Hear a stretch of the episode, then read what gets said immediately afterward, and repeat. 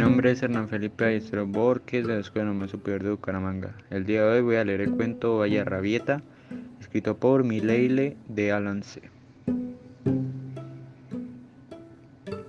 Roberto ha pasado un día muy malo. Quítate las zapatillas de tenis, dice su padre. Ahí van, dice Roberto. Hoy para cenar hay espinacas. ¿Estás de broma? dice Roberto. Sube a tu habitación, dice su padre. Bajarás cuando te hayas calmado. No creo, responde Roberto. Y arriba, en su habitación, Roberto nota una cosa terrible que sube. Sube, sube, hasta que sale de golpe. Hola, le dice la cosa. ¿Qué quieres hacer? todo lo que quieras, dice Roberto. Vale, dice la cosa. Empezaremos por aquí. Y hop, la colcha sale volando con todos los almohadones. La mesita de noche. ¡Pum!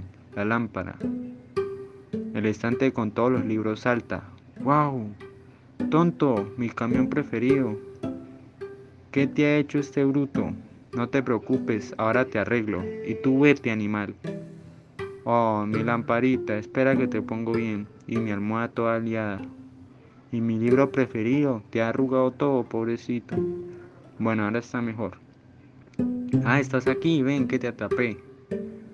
Ala, la caja y quietecita. Papá, ¿qué postre?